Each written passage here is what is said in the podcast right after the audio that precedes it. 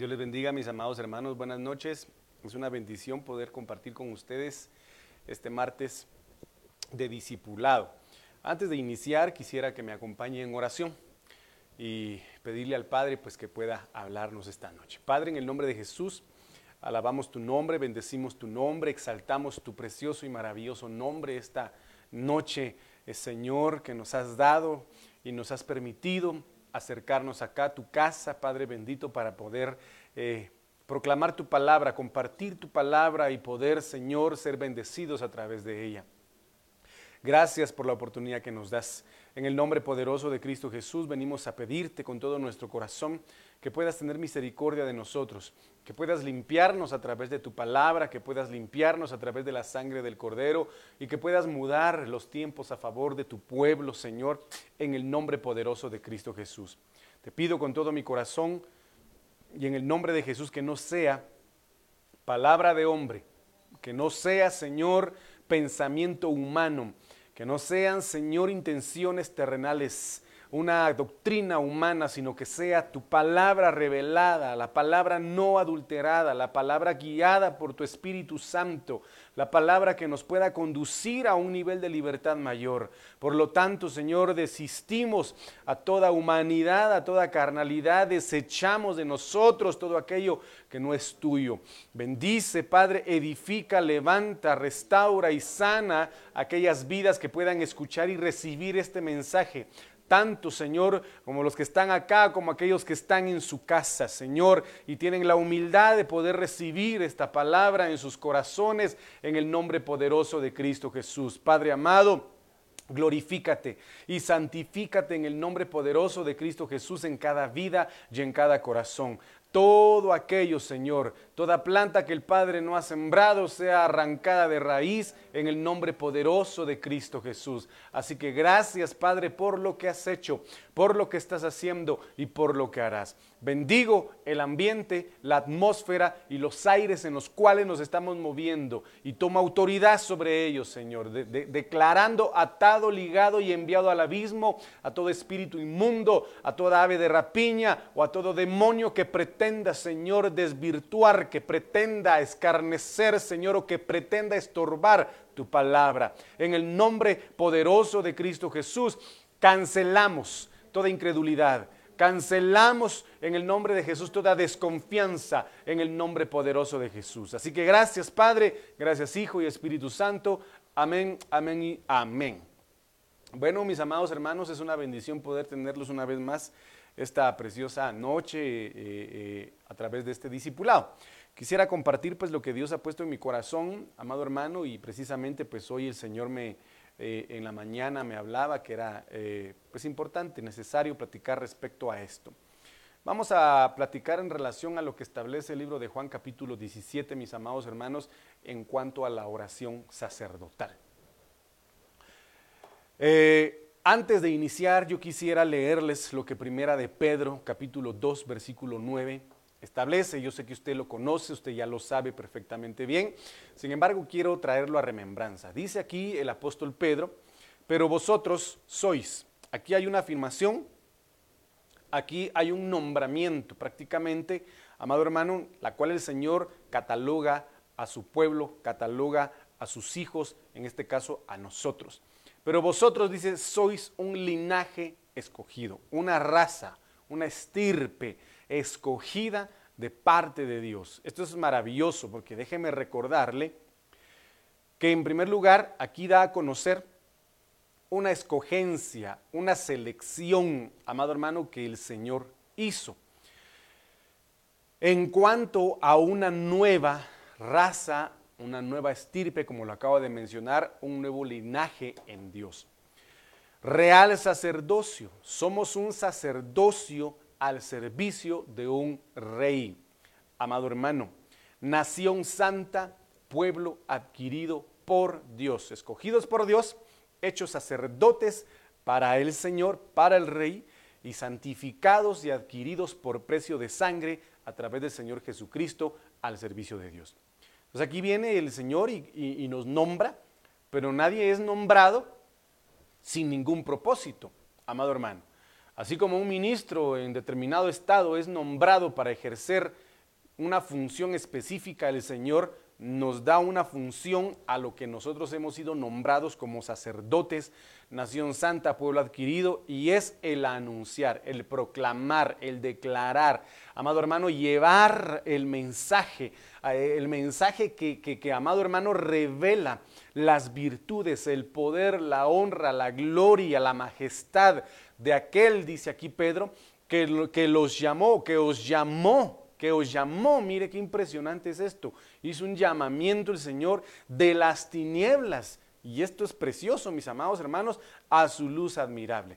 Recuérdese que la palabra de Dios dice de que nosotros estuvimos muertos en nuestros delitos y pecados. Obviamente esto va concatenado, mi amado hermano, a esa voz que, que el, el alma de Lázaro escuchó cuando lo llamaban desde fuera del sepulcro diciéndole, Lázaro, ven fuera. Y esta es una situación impresionante porque de manera espiritual el Señor hizo lo mismo con nosotros.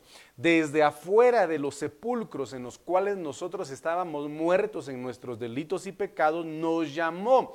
Y nos llamó por nuestro nombre, por el poder de su palabra, por el poder de la, del Espíritu que, que, sale de su boca, nos desató, no, hermano, nos llamó de, de esas tinieblas a su luz admirable. ¿Con el propósito de qué? De lo que ya mencioné hace un momento, anunciar. No cualquier cosa anunciar no una noticia vacía, no una noticia muerta, no una, una noticia, mi amado hermano, llena de, de, de, falacias, sino una noticia, una verdad, una proclamación que da a conocer, hermano, ese poder maravilloso que solo viene del Señor. Entonces, yo le estoy leyendo esto para recordarle que usted es un sacerdote, un sacerdote al servicio del rey un sacerdote, un linaje escogido, una nación santa, un pueblo adquirido al servicio del Rey de Reyes y Señor de Señores, que es nuestro Dios eterno, nuestro Padre celestial, y que nos permite servirle a través de la justificación de Jesucristo en la cruz del Calvario. Entonces, eh, cuando nosotros vemos esto, mis amados hermanos, yo quiero de nuevo recordarle esto. Juan 17.1 dice, en primer lugar, mire pues, estas cosas habló Jesús. Y levantando los ojos al cielo dijo, Padre, la hora ha llegado. Glorifica a tu Hijo para que también tu Hijo te glorifique a ti. Entonces, mire pues, le leí lo que menciona Primera de Pedro en cuanto a que somos sacerdotes, porque hay acciones específicas que el apóstol Juan en marca de lo que hizo Jesucristo. Por ejemplo, solo con el hecho de mencionar levantando los ojos al cielo, implica mucho. Y vamos a verlo. Entonces, en esta oración, lo primero que debe hacer el sacerdote en cualquier circunstancia, en este caso usted y yo, que somos sacerdotes, es levantar los ojos al cielo. En todo momento, mi amado hermano, el Señor Jesucristo, desde el, instante en que Él tuvo ya conocimiento del bien y del mal, fue creciendo en espíritu y en sabiduría, dice la palabra de Dios. Y a pesar de que Él conoce el final desde el principio o anuncia el final desde el principio, conocía todo lo que Él iba a vivir. En toda circunstancia, en todo escenario, en toda vivencia, jamás dejó de ver al Padre. Recordemos de que por Jesucristo fuimos nosotros llamados, escogidos y llamados sacerdotes. Una acción, una situación, una postura permanente que debemos tener como hijos de Dios, como sacerdotes al servicio del Rey, como sacerdotes al servicio del Dios Todopoderoso, mi amado hermano, es jamás dejar de poner los ojos en el Señor. Jamás, de los jamases. Entonces, mire pues, mire lo que dice Isaías capítulo 38, versículo 14. Como la grulla y como la golondrina me estoy quejando. Nosotros como seres humanos estamos tan llenos de quejas y nos quejamos por todo. Por todo nos quejamos. El Señor Jesucristo nos da una, un consejo y nos dice, ¿quieren hallar descanso para su alma? Pues todos dijeron sí, todos los discípulos y quizá todos los que estaban escuchándolo dijeron sí. Queremos que nuestra alma encuentre ese reposo, porque tengo problemas eh, pues con mi familia, pues tengo problemas económicos, pues tengo problemas de X o Y circunstancia, podría haber pensado cualquiera y diría, yo quiero tener reposo para mi alma. Bueno, ¿quiere tener reposo para su alma? Aprendan de mí, que soy manso y que soy humilde de corazón. Entonces, de esa manera van a poder hallar descanso para su alma. Y esas palabras, estas dos palabras, manso y humilde, ah, hermano, implica mucho. Implica muchísimo. Es como lo que yo siempre he mencionado. Una persona que llega a ser grande es porque un día tuvo que ser pequeño. Y a la hora de mencionar ser pequeño no me refiero a ser bebé, aunque es el proceso normal de una persona, pero me refiero a una persona que se dejó enseñar. Empezó siendo pequeño, fue creciendo en la palabra, fue creciendo en el discipulado, fue creciendo, amado hermano, en enseñanza, en doctrina, y se fortaleció y llegó a ser un gran apóstol, un gran evangelista, un gran profeta, por misericordia de Dios, para empezar. Pero muchos no quieren ser fieles en lo poco y quieren ser puestos en, las cosas grandes de Dios. Entonces el Señor habla en ese sentido y aquí dice, me estoy quejando. Vemos que en todo momento, desde el momento en que ya le mencioné que Jesucristo conoció desde, desde lo, lo bueno y lo malo, jamás se quejó. Jamás se quejó. Incluso cuando estuvo en el desierto, llevado por el Espíritu. Mire qué tremendo es esto, llevado por el Espíritu. Esto es impresionante. Nada de que el diablo, nada de que el Padre, nada de que él mismo se fue a meter, el Espíritu Santo lo metió al desierto para ser probado, para ser tentado. Él no se quejó para nada. Y vemos una gran recompensa en ese sentido, mis amados hermanos, en cada faceta del Señor Jesucristo.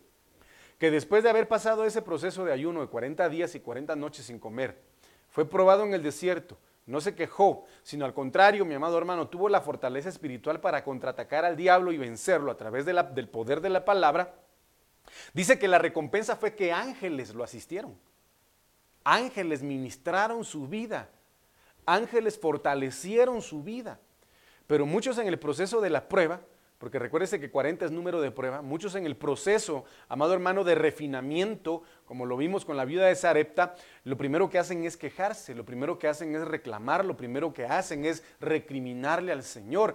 Y esa es una circunstancia que como sacerdotes debemos llegar a madurar en nuestras vidas. Como siervos del Señor tenemos que llegar a madurar en nuestras vidas. Por ejemplo, amanece nublado y la culpa la tiene Dios. Eso lo mencionaban los jóvenes el día sábado, ¿verdad? Que me gustó mucho un pequeño ejemplo, ¿verdad? Metafórico que utilizó una de las hermanas y era en relación a que aún viendo señales en el camino, hermano, que Dios nos pone, la gente toma sus propias decisiones y le echa la culpa a Dios. Y lo mismo pasa en este sentido. Dice aquí, como la grulla y como la golondrina me estoy quejando. Gimo como la paloma, y mire lo que dice acá, y alzo hacia lo más alto mis ojos. Alzo, levanto hacia lo más alto mis ojos. Jehová, mire lo que dice aquí el profeta, violencia padezco, fortaléceme. Entonces, mire, pues, le vuelvo a repetir lo que dice el apóstol Pedro. Hemos sido llamados a ser sacerdotes. Yo lo creo en el nombre de Jesús y qué maravilloso privilegio servirle al Señor. Servirle al Señor. Pero van a venir circunstancias que van a probar nuestra fe. Van a suscitarse escenarios en, el mundo que van a venir a querer hacer tambalear nuestra, nuestra fuerza, nuestra, nuestro amor hacia el Señor. Y un hombre que había sido llamado para ser sacerdote fue Aarón. Pero lamentablemente, como lo vimos en un estudio anterior, mi amado hermano, la, la influencia, la fuerza, amado hermano, de, las masas, lo obligó, amado hermano, a agradar más al hombre que agradar a Dios. Entonces su sacerdocio le fue quitado y le fue trasladado a los levitas.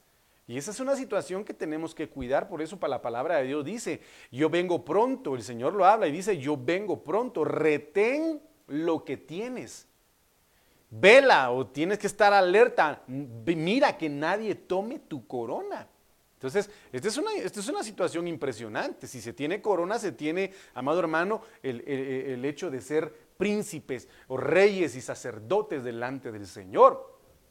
Entonces aquí habla el, profeta y dice, alzo hacia lo alto mis ojos, Jehová, violencia padezco, fortaléceme. Y créame, mis amados hermanos, en estos momentos el mundo espiritual está siendo zarandeado. Y hay una violencia, mi amado hermano, a nivel espiritual. Las esferas espirituales están alborotadas y más aún en países como en Estados Unidos por las circunstancias que se están dando hoy por hoy. En cuanto a una ley que abolieron, que eliminaron, mi amado hermano, se está desatando una tremenda eh, trifulca, manifestaciones, hermano, tremendas y yo, impresionantemente veía una noticia, tal vez mis, hermanos la vieron, ¿va? En donde decía de que dentro de esas manifestaciones habían grupos satanistas maldiciendo a un grupo de, cristianos que estaban orando. Dice que hablaban lenguas que no entendían y aparte de hablar lenguajes que no entendían, los maldecían, maldecían a los cristianos. Y hermano, estaban sufriendo violencia. Esto, esto es impresionante. ¿Por qué? Porque vemos eh, la actitud, por ejemplo, de eh, eh, ciertas productoras cinematográficas como estas en donde le votaron, amado hermano, prácticamente no aceptaron una de las últimas películas que pensaron que iba a ser un hit. Fue un fracaso total porque fue desechada, mi amado hermano, en diferentes países. ¿Qué es lo que dicen y qué es lo que hacen ahorita? Dice de que van a aumentar, amado hermano, la la, transmisión de películas, imágenes o escenas que den a conocer, amado hermano, una mayor manifestación del homosexualismo, del lesbianismo y de todas esas circunstancias. Entonces, mire, pues, el reino de los cielos está sufriendo violencia. La iglesia está empezando a sufrir violencia en el mundo, mi amado hermano. Es una realidad irreversible y bendito sea el Señor porque Él viene pronto. Él viene por su iglesia pronto. Por lo tanto, como sacerdotes, no debemos dejar de poner nuestra mirada en el Señor y no debemos permitir que el enemigo ponga en nuestra boca palabras quejumbrosas, palabras que vengan, amado hermano, a reclamarle al Señor. No, no, no, sino al contrario, nuestra oración debe ser, como lo dice Isaías acá, fortaléceme, fortaléceme. Y viene a mi mente, mi amado hermano, la oración de aquel padre eh, eh, que tenía a su hijo lunático, poseído por un demonio, amado hermano, y, él, y él, claramente le dice al Señor, ayúdame en mi incredulidad. Ayúdame en mi incredulidad. Pero a mí lo que me llama la atención es recordar esa versión de la palabra que dice, ayúdame en esa área donde yo necesito tener fe. Entonces, de igual manera, debemos pedirle al Señor que nos ayude a ser fortalecidos en esas áreas en las cuales el enemigo quizá ha atacado porque conoce cuál es la debilidad nuestra. Y no solamente el enemigo la conoce, nosotros la conocemos. Si usted ha sabido, ha visto, ha comprobado, amado hermano, que ejecutando X o Y acto, usted propicia una debilidad en su vida espiritual, hermano, fortalezcas en el Señor. Fortalezcámonos en el poder de su fuerza, en el poder de su, de su palabra, de su espíritu, de su amor. Poniendo nuestra mirada en Él. Y le voy a decir por qué. Porque hermano, vuelvo a repetirle, cielo y tierra pasarán, pero el pecado pasa, hermano, es, momentáneo nada más. Entonces aquí el profeta dice, violencia padezco, fortaléceme. Pero mire lo que, mire lo que dice la palabra de Dios para todos. Gorjeo como golondrina, es gorgojear, hermano. Como grulla, gimo como una paloma. Mis ojos, mire pues lo que dice aquí el profeta en esta versión, mis ojos se cansan de mirar hacia arriba. Dios mío, estoy muy mal, ayúdame. Qué tremendo es esto, hermano. Porque realmente el Señor nos da a conocer una circunstancia muy importante en este sentido. Que cuando nosotros llegamos al ultimátum de nuestras fuerzas, al límite de nuestros esfuerzos. Y entonces llega ya el Espíritu, hermano, dentro de nosotros, gritando, Señor, ayúdame. Y ahí en ese momento es donde el Señor actúa, donde mete sus pinzas, donde, hermano, su mano empieza a operar y nos ayuda y nos fortalece de una manera sobrenatural. Entonces, aunque tus ojos se cansen físicamente, aunque tú llegues a cansarte físicamente, mi amado hermano, no dejes de clamarle al Señor que te ayude. No dejes de clamar en lo más profundo de tu alma y de tu ser, amado, amado hermano, la fortaleza que viene solo del Señor. Mi amado hermano, eso es, esta es una situación que constantemente tenemos que pedirle al Señor. Porque recuérdense que la palabra de Dios se tiene que cumplir y dice la Biblia, en los últimos tiempos muchos apostatarán, muchos van a negar la fe, porque van a debilitarse, mi amado hermano, porque no solamente se van a cansar de, humanamente, sino van a llegar a un cansancio quizá espiritual por el, el ataque del adversario. Y tenemos que estar fortalecidos en el Señor en cuanto a su palabra. Recuérdense de que el Señor habla y dice, resistid, resistid al diablo, resistid al diablo y él huirá de vosotros. Resistidlo hasta donde tú puedas. Tómate de la mano del Señor, resistidlo. Y él huirá, él huirá y va a huir en el nombre de Jesús. Sin embargo, no debemos cansarnos de seguir viendo al Señor, de seguir escuchando su voz y de seguir buscando su presencia. Biblia textual actualizada 2003 dice, gritaba yo como un pollito de golondrina, gemía como paloma, mire lo que dice acá, se debilitaron mis ojos de mirar siempre a lo alto del cielo. Mi situación, Señor, es muy violenta. Mire lo que dice aquí Isaías, qué impresionante. Ahora mire lo que él manifiesta y lo que él pide. Toma a tu cargo mi defensa. Señor, yo ya no puedo defenderme solo. Yo ya no puedo defenderme, yo ya no puedo defenderme, yo ya no puedo hacer nada más, Señor. Mis fuerzas humanas se han acabado, mis recursos se han acabado, los humanos como la mujer del flujo de sangre. Yo ya fui al mejor médico, al mejor, a la mejor, al mejor ginecólogo. Yo ya todas mis herencias las vendí, mis propiedades las vendí, ya de todo me despojé con tal de encontrarle una solución a esta hemorragia interna que yo tengo. Ya agoté mis recursos, ya no puedo defenderme yo con mis propios medios. Ahora yo sé que Cristo está pasando por acá, ahora yo sé que el Dios Todopoderoso está pasando por acá. Yo ya me quedé sin nada, el único que me queda y el único que sé que me va a sanar se llama Jesucristo.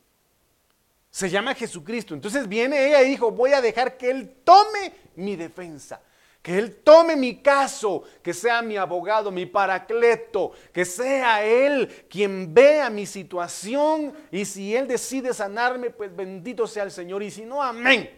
Pero le creyó al Señor. Y tocó el borde de su manto y fue sana. Esto es, esto es impresionante y mire, esto es tremendo, esto es, esto es maravilloso, solo con tocar el borde de su manto, oiga lo que le voy a decir, solo con tocar el borde del manto del Señor Jesucristo, yo me, yo me imagino en estos momentos una tijera, una tijera de como cuando los representantes de un gobierno o de una institución inauguran, hermano, las instalaciones de qué sé yo, cosa, una carretera o qué sé yo, y cortan la cinta viene y el poder del Señor Jesucristo, de su amor, de su sangre, de su misericordia, automáticamente cuando nosotros clamamos a Él en medio de nuestra peor aflicción y debilidad, Él viene y corta esos lazos que el enemigo había tenido, amado hermano, sobre la vida de nosotros. Lo corta de raíz de una vez y se acaba el problema. Por eso es importante levantar nuestra mirada al cielo. Entonces, mire, pues, el Señor Jesucristo manifestó en ese sentido, mejor dicho, tuvo la acción, levantó los ojos al cielo. Después de esta oración, venían acontecimientos demasiado fuertes para el Señor. Demasiado fuertes porque venía el proceso, mi amado hermano, de su pasión, de su entrega, de su muerte. Entonces lo único que él tenía que hacer es levantar su mirada y recordar que del Padre iba a venir su ayuda. Y lo menciona el libro de los Salmos 121, 1 y 2. Mire lo que dice acá. Cántico gradual, alzaré mis ojos a los montes. Usted lo sabe perfectamente bien. ¿De dónde vendrá mi socorro? Mi socorro viene de Jehová, que hizo los cielos y la tierra. Vea esto. Jesucristo alzó los ojos al cielo, levantó los ojos al cielo y recordó, mi Padre ha creado los cielos y la tierra. Mi Padre tiene el poder sobre la vida y la muerte. Yo sobre Él y en Él pongo mi mirada. A partir de este momento va a iniciar un proceso mi proceso de entrega, mi proceso de muerte, mi proceso de crucifixión, mi proceso de sacrificio, pero no apartaré mi mirada de, mi Padre, no apartaré mi mirada del Señor. ¿Por qué? Porque mi socorro viene de Él, que hizo los cielos y la tierra. Y esta es una situación impresionante, mis amados hermanos. Mirábamos, yo, bueno, no vi toda la película, ¿verdad? Pero Hemos dejado, mi amado hermano, quizá de creer en, ese Dios sobrenatural, en ese Dios creador, en ese Dios formador, en ese Dios inimaginable, en ese Dios omnipotente, como lo dice su palabra. Pero mirábamos con, eh, mi, familia, mis hijos, una película que se llama eh, Yo creo. Y veíamos, mis amados hermanos, a un niño más o menos de unos, ¿qué diré yo?, ocho años, nueve años aproximadamente, donde los padres eran, eran incrédulos. Él leyó una, una porción de la palabra del Señor en donde el Señor decía de que si le creíamos a Él, mayores obras haríamos que las que Él hizo. El niño empezó a creer en el Señor, empezó a interesarse en la palabra y, y su fe como niño empezó a creer. En determinado momento él vino y se encontró con un, ex militar en, en la iglesia. Y entonces él llegaba a la iglesia con el pastor, hermano, a ministrarse, pero de repente se encontró con el niño. Y le vio la pierna y tenía una pierna amputada y andaba en silla de ruedas. Entonces viene el niño y le dice, Dios te va a escuchar. Le dijo el niño, Solo se fue el niño. Y el hombre se quedó sorprendido por lo que le dijo. En ese momento se agachó y le dijo, Señor Dios, yo te pido que hagas feliz a, no sé cómo se llamaba su esposa. En ese momento ese hombre empezó a sentir un fuego en su cuerpo. Y se empezó a ver cómo su pierna empezó a crecer. Y en la película dan a conocer que le creció la pierna por completo. Y yo decía, Dios mío, nos hemos acostumbrado a un evangelio tan superficial. Nos hemos acostumbrado a un evangelio tan acomodado que hemos dejado de desear esas obras portentosas del Señor, que hemos dejado de desear esa manifestación maravillosa del Espíritu Santo que hemos dejado de desear, mi amado hermano, los dones impresionantes del Espíritu Santo en nuestras vidas y nos hemos conformado con lo simple del mundo, con lo superficial del Evangelio, mi amado hermano, cuando Dios nos ha llamado a poner una mirada, la mirada y nuestros ojos en el Dios que hizo, que creó los cielos y la tierra y que está dispuesto a hacer ese tipo de maravillas y dirá, pastor, solo en las películas pasa. No, hermano. Dios está dispuesto a hacer esos milagros, aún en crear, porque yo lo he escuchado, yo lo he visto. Incluso, hermanos, se han dado preciosos milagros en medio de nosotros, en donde el Señor, amado hermano, a una de las hermanas de, la congregación, pues a donde nosotros, eh, hermano, eh, asistimos como cobertura, en medio de una crisis de cáncer, en medio de su proceso, mi amado hermano, de quimioterapias. Al finalizar, el Señor encriptó, amado hermano, encapsuló su cáncer. Primero sanó su cáncer. Pero le dijeron de que ya no podía tener hijos. Hermano, definitivamente ya, ya había quedado estéril. Pero después, hermano, en oración y pidiéndole al Señor misericordia, Dios le dio un hijo. Entonces, creemos en un Dios sobrenatural pero no, nos, no, no, tenemos la suficiente fe de poder arrancarle virtud a Él y decir, Señor, yo, te, yo creo en ti, tú creaste los cielos, tú creaste la tierra, Padre, y tú sigues creando. En primer lugar, crea en mí un nuevo corazón y dame un nuevo espíritu. Y si alguien necesita, mi amado hermano, por ejemplo, ¿qué le diré yo? Sanidad en cualquier área de su vida, en cualquier órgano de su vida. ¿Por qué no se lo pide con fe, pero en una oración como una oración de Elías, una oración ferviente, una oración apasionada, una oración, mi amado hermano, insistente? Ah, hermano, mire, si usted sintiera lo que yo siento, es una, es una, es una situación en la que el Espíritu Santo pone una, una, una gran sed, una, un gran, una gran hambre del Señor, de querer más del Señor. Entonces viene, viene David y dice, mi socorro viene de Jehová. Y cuando el Señor Jesucristo alzó sus ojos, quizás suspiró y dijo, bueno, viene mi proceso. Pero yo sé que mi Padre me va a levantar. Yo sé que mi Padre me va a dar una nueva vida, me va a levantar, hermano. Entonces mire pues lo que dice aquí en la nueva traducción viviente. Cántico es lo mismo. Yo quiero que usted vea el título que tiene este, este, este salmo en esta traducción. Cántico para los peregrinos que suben a Jerusalén. Obviamente este era un cántico que hacían aquellos judíos que iban de X o Y país a adorar a Jerusalén en esos tiempos.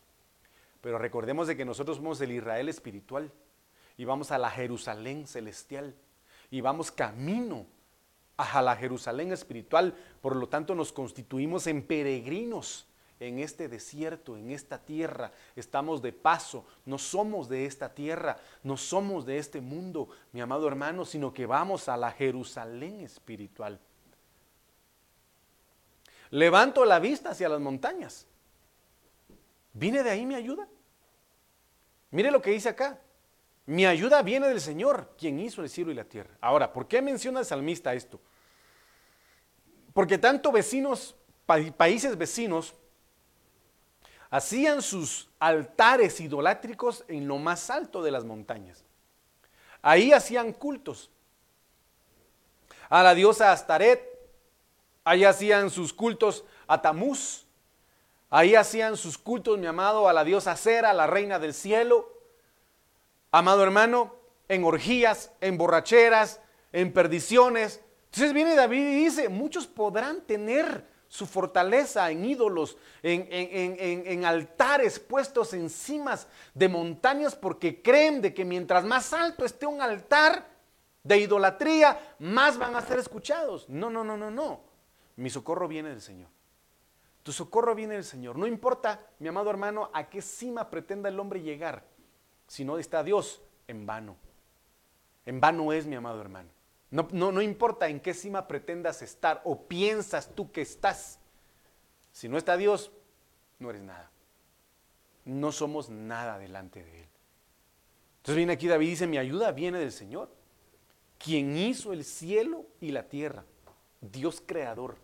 Dios que puede crear nuevos riñones, Dios que puede crear un nuevo hígado, un nuevo corazón, Dios que puede operar de manera sobrenatural, Dios que puede hacerlo de manera impresionante. Ese Dios es real, ese Dios a quien tú le sirves, a quien tú buscas, a quien tú has decidido recibir en tu corazón, es tan real tan poderoso para crear que puede hacer nuevas cosas maravillosas en tu vida de manera impresionante. De manera impresionante, hermano. Entonces mire lo que dice acá en la nueva traducción viviente en Jeremías 3:23. Mire lo que dice acá. Nuestro culto a ídolos en las colinas y nuestras, mire lo que menciona acá. Qué tremendo lo que hacía el pueblo. Orgías. Mire. Nuestro culto a ídolos. Y usted sabe que ídolo sinónimo de demonio. Por eso la gente se perdía tan fácilmente en orgías porque la influencia espiritual demoníaca era impresionante. Perdían totalmente su identidad y se sumergían en el río del, pecado. Nuestro culto a ídolos en las colinas y nuestras orgías religiosas en las montañas son una falsa ilusión. ¡Wow! Mire qué tremendo es esto, hermano. Que se esmeran porque viene la feria de no sé qué y pagan miles y miles de quetzales mi amado hermano, por pagarle a X o Y grupo, por eh, hermano hacer la mejor alfombra, por hacer la mejor procesión y adornarla. Mire lo que dice acá, esta es una situación impresionante, hermano. Las montañas son una falsa ilusión. Las orgías religiosas son una falsa ilusión. Solo en el Señor nuestro Dios encontrará Israel salvación. Solo en el Señor. Solo en el Señor. Entonces, qué importante es tener este contexto, mis amados hermanos. Salmo 46, 1. Dios es nuestro refugio y nuestra fuerza. Siempre está dispuesto a ayudar en tiempos de dificultad. En 17.1 de Juan, ¿qué era lo que iba a vivir el Señor Jesucristo? Tiempo de dificultad, un tiempo de prueba impresionante. Yo no sé si a usted le ha pasado, yo no sé si a usted le ha sucedido que usted ha sufrido determinada traición por aquellos a quienes usted los consideraba como sus mejores amigos o como su mejor amigo? ¿Qué se siente? Yo no sé si usted en determinado momento ha sentido cierta traición incluso a veces de su, de su propia familia, de los que uno piensa de que no los van a traicionar a uno para nada, que de repente le den a uno la espalda y en lugar, amado hermano, de ayudarlo, sepultan a uno. Es terrible. Eso es, eso es terrible, mis amados. Cristo iba, iba a experimentar esas circunstancias que incluso, como lo, lo, he mencionado yo en repetidas ocasiones, la gente a quien él amó mucho le dio la espalda.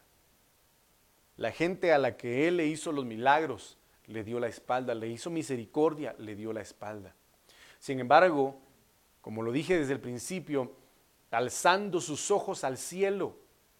Su fe estaba tan segura y puesta en el Padre que sabía que no lo iba a abandonar y conocía la palabra. Dios es nuestro refugio, que el Señor sea tu refugio, que el Señor sea tu refugio.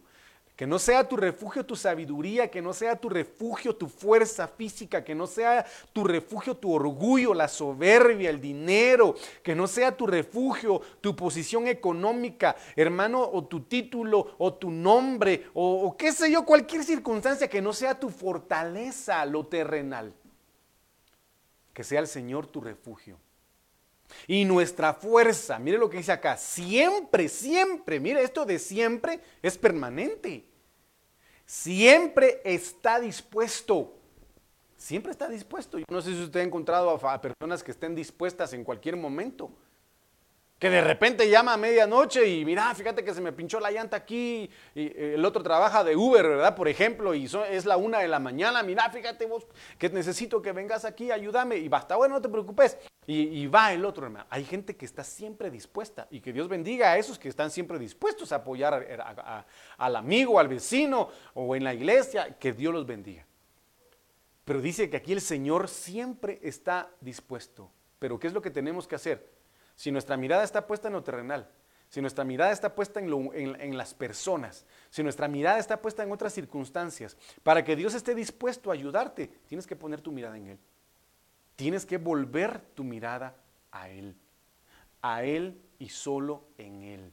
Entonces dice acá, siempre está dispuesto a ayudar en tiempos de dificultad. Si estás pasando un momento de dificultad, si ya estás, viviendo tiempos difíciles, refúgiate en el Señor. Él está dispuesto a ayudarte. Salmo 146, 5 y 6 dice, en la misma nueva traducción viviente, pero felices, dichosos, bienaventurados son los que tienen como ayudador al Dios de Israel, los que han puesto su esperanza en el Señor su Dios.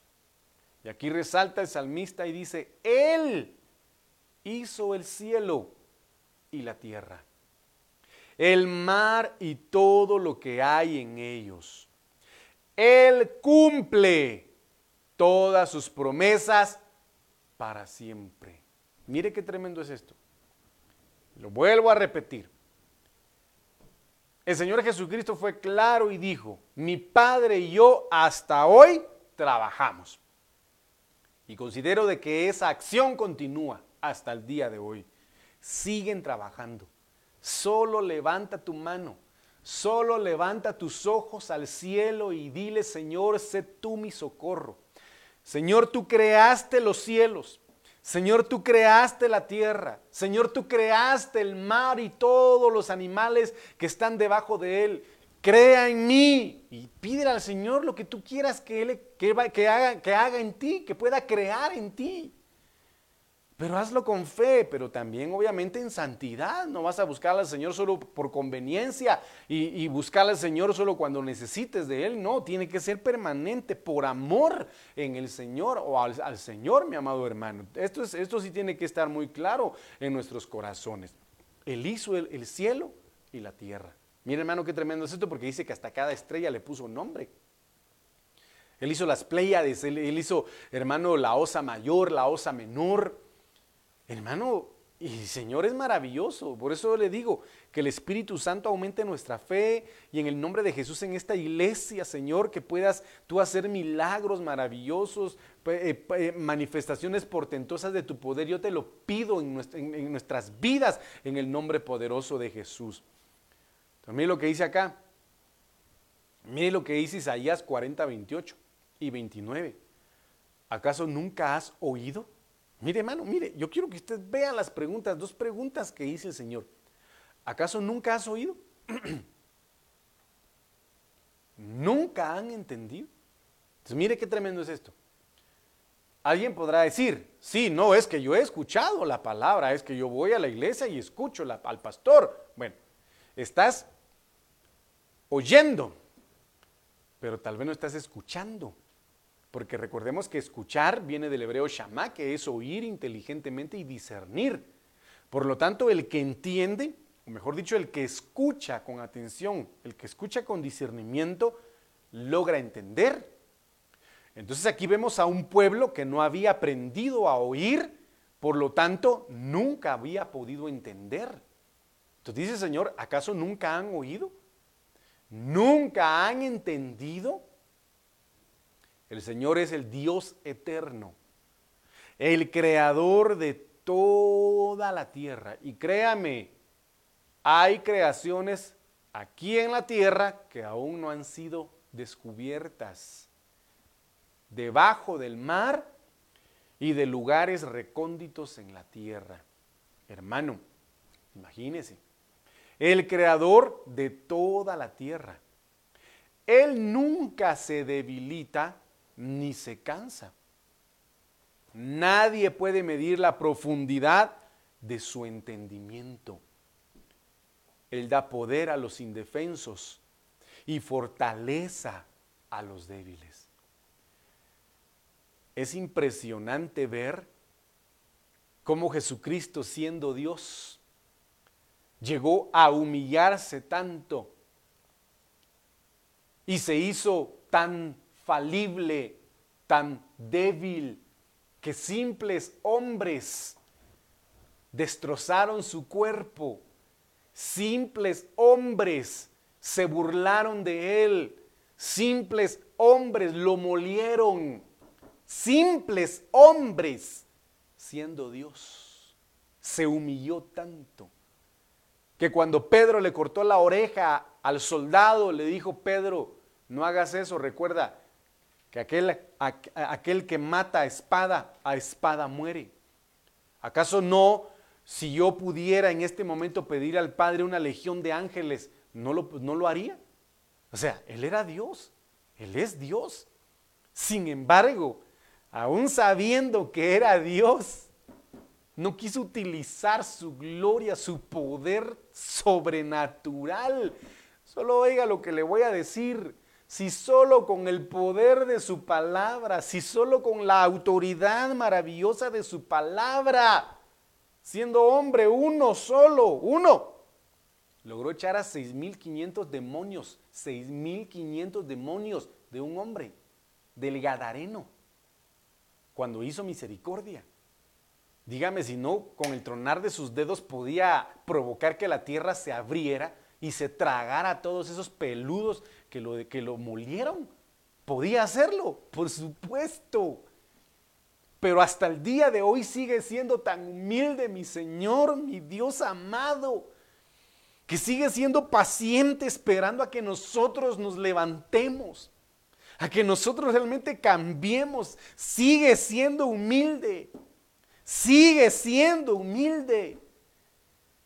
Que a pesar de que muchos vienen con un corazón indiferente, con un corazón duro, con un corazón incrédulo, sigue siendo humilde, esperando a que sus hijos le crean, lo amen y pongan su mirada en Él. Mire lo que le estoy diciendo, hermano.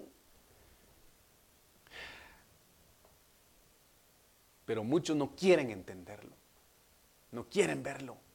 Ponen su mirada primero en el hombre y dicen, no, ya no quiero, no, yo no aquí, no, o su orgullo, su soberbia, ah, no tengo necesidad, está bien, pero dice que Él da poder a los indefensos y fortaleza a los débiles. Y el Señor Jesucristo lo entendió mientras yo más débil sea humanamente hablando. El Padre se va a glorificar en mí de una manera inimaginable. Mire qué tremendo es eso, hermano. Esto es impresionante. Por eso le digo yo, caminó sobre las aguas. Los vientos y las aguas le obedecieron. Hermano, pero tuvo que obedecer al pie de la letra la palabra profética respecto a su proceso, siendo humilde, inmensa, profunda, inimaginable, inexplicablemente humilde. Hermano, y a nosotros nos cuesta ser humildes. Por Dios santo, nos cuesta tanto. Y mientras menos humildes seamos, menos vamos a reconocer que somos débiles. Y menos vamos a reconocer que necesitamos ser defendidos por el Señor. Ah, hermano, esto es... Que Dios tenga misericordia de nosotros. Que nos ayude el Señor a renunciar a eso, hermano, y levantar nuestra mirada al cielo y decir, Padre, ayúdame, te necesito. Te necesito, Señor, te necesito en mi vida. Ah, hermano. Que Dios nos ayude. Entonces, miren lo que dice Isaías 41, 13. Esta es una promesa que el Señor, dentro de su misericordia, nos da.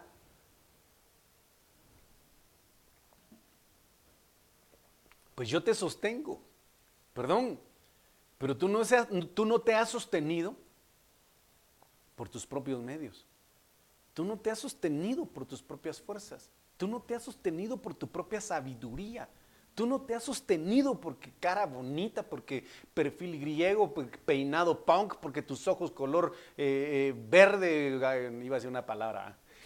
¿Por qué? Por tu estatura, por tus músculos, por tu, qué sé yo, no sé. Tú no te has sostenido por nada de eso. Te has sostenido porque el Señor te ha tomado de tu mano derecha te ha tomado de tu mano derecha y aunque tú te has querido zafar como los niños traviesos, yo veo a mi hijo a veces donde estamos en un lugar y hay mucha gente, él quiere soltarse, ir corriendo de aquí para allá y hermano, yo no te voy a soltar, porque si uno suelta a los niños se pierden.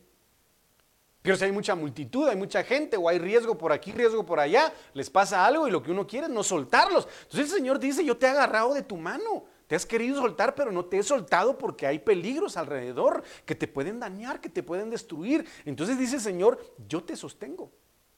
Entiéndelo, compréndelo, asimílalo, acéptalo. No ha sido por ti, ha sido por Él. Y por eso digo, mi Dios, mi amado Señor, sigue siendo tan humilde que toma nuestra mano llena de suciedad tal vez nuestra mano vil, incrédula, fría, indiferente. Pero aún así nos sigue apretando la mano con amor y misericordia y diciendo, no te voy a soltar, no te voy a dejar. Lo he prometido y voy a cumplir mis promesas para siempre en tu vida. Te voy a sostener. Pues yo te, yo te sostengo. Entonces viene el Señor Jesucristo, alzó sus, sus ojos al cielo y dijo, ahora Señor Padre, me tomo de tu mano. Viene una prueba dura para mí, pero me tomo de tu mano. Yo sé que tú me vas a sostener. Pues yo te sostengo de tu mano derecha. Yo el Señor, tu Dios. Y te digo, no tengas miedo. Aquí estoy. al hermano, aquí estoy para ayudarte, aleluya. hermano. Ah, hace un par de días me despertaron unos gritos terribles de lloro de mi hija. Y lloraba, ¡ay, papi! Gritaba, hermano. Cuando yo me desperté, una vez me dolió la cabeza. Cuando fui al baño, hermano, a donde ella estaba, le estaba saliendo sangre de su boquita, porque un dientecito de leche se le había caído. Pero se asustó mucho. Entonces viene uno de papá y le dice, mi amor, tranquila, se te cayó un dientecito de leche, tranquila, no tengas miedo. Entonces uno viene y los abraza y los conforta y le dice, tranquila, no tengas miedo, aquí estoy yo para ayudarte. Es la misma figura paternal que Dios quiere reflejar en nosotros manifestar en nosotros, decir yo soy tu papá. No estás solo hijo, no estás sola hija, yo soy tu papá, yo estoy contigo, no tengas miedo, estoy aquí para ayudarte, solo déjate que yo te tome de la mano. Yo estoy contigo, no, no temas, no te preocupes, no temas, aquí estoy contigo. Yo sé que el Señor nos está hablando y está hablándole a más de alguien que me esté viendo, el Señor está contigo, no temas, no temas, el Señor te toma de la mano esta noche, de tu mano derecha, y te sostiene y te sostendrá y te dice, yo estoy, yo soy tu papá, yo soy tu papito, yo soy tu papi, yo estoy aquí contigo y te voy a abrazar y te voy a apapachar. Estás sangrando, yo te voy a sanar. Estás llorando, yo te voy a consolar. Te abandonaron, yo te voy a recoger. Yo te adopto, yo te hago mi hijo. Yo soy eh, eh, tu padre. Entonces no tengas miedo. Aquí estoy para ayudarte. Entonces el Señor Jesucristo alzó sus ojos y le dijo al Padre, una vez más me tomo de tu mano. No voy a temer. Toros de Bazán me han rodeado, como perros me rodean.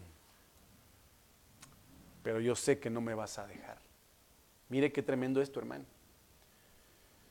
Ay, hermano. Éxodo 3, 1 al 4 dice, apacentando Moisés las ovejas de su suegro Jetro, sacerdote de Madián. Mire, ¿quién era Jetro? Un sacerdote de Madián. Llevó las ovejas a través del desierto y llegó hasta Oreb, monte de Dios. Ahí se le apareció el ángel de Jehová. Vuelvo a la carga. ¿A dónde llevaba Moisés a las ovejas? Desierto. ¿Dónde se le apareció el ángel de Jehová? Desierto. Ahí se le apareció el ángel de Jehová en una llama de fuego, en medio de una zarza. Yo quiero terminar con esto. Al fijarse, vio que la zarza ardía en fuego, pero la zarza no se consumía. Entonces Moisés dijo, iré ahora para contemplar esta gran visión. ¿Por qué causa la, zarza no se quema? Cuando Jehová vio que él iba a mirar, lo llamó de en medio de la zarza.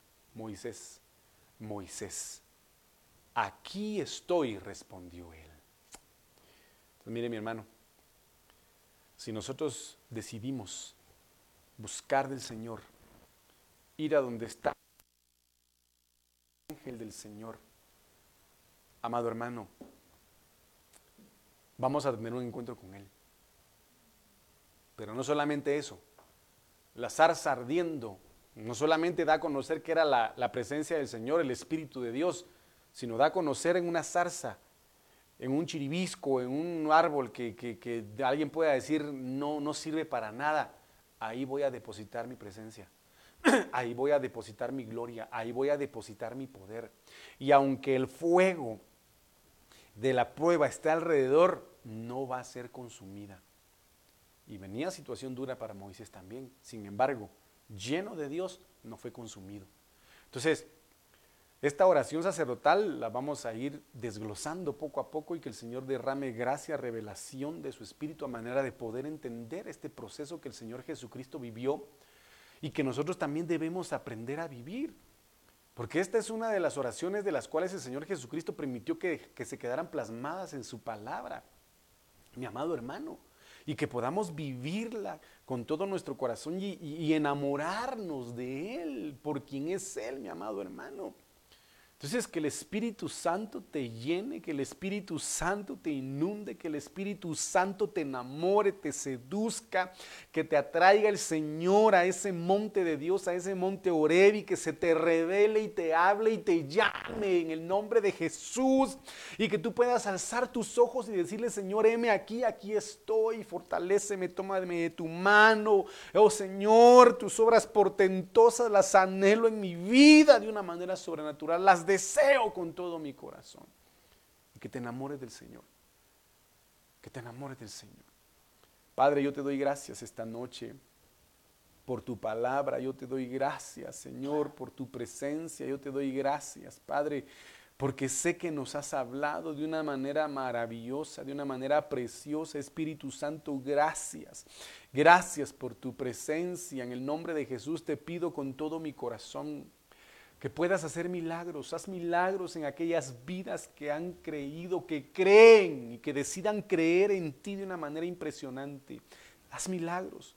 Tú creaste los cielos, Tú creaste, Señor, la tierra, tú creaste todo lo que hay en ella. Y yo sé que tú puedes hacer milagros de creación, de crear nuevos órganos, de crear, Señor, cosas maravillosas en aquellos que lo necesitan. Padre, muévete y haz misericordia en los ciegos. Haz misericordia, Señor, en aquellos que tienen labios leporinos, Señor, que tienen problemas en el corazón, en el páncreas, en los riñones. Ten misericordia, Crea en ellos nuevos órganos, crea en ellos, Señor, una fe maravillosa en ti, un corazón nuevo y fiel a ti. Y sana, Señor, sana almas, sana mentes, sana corazones, en el nombre poderoso de Cristo Jesús. Señor, glorifícate. Anhelamos ver tu rostro y conocer tu gloria y ver tu gloria en este lugar. Espíritu Santo, gracias. Bendigo a cada uno de los que recibieron este mensaje y yo sé que tú vas a responder, yo sé que tú vas a hacer milagros, yo lo sé, Señor, que aunque el mundo esté sufriendo violencia, tú serás nuestra fortaleza, tú serás nuestra ayuda, tú serás nuestra defensa, Señor, nuestro escudo, en el nombre poderoso de Jesús. Recibe la gloria, Señor, no a nosotros, a tu nombre sea dada la gloria por los siglos de los siglos, Señor. Amén, amén y amén. Dios les bendiga, mis amados hermanos. El día de mañana tenemos servicio presencial. Y en el nombre de Jesús nos vamos a estar viendo a las 7 eh, de la noche, ¿verdad? 7 de la noche. Que Dios los bendiga.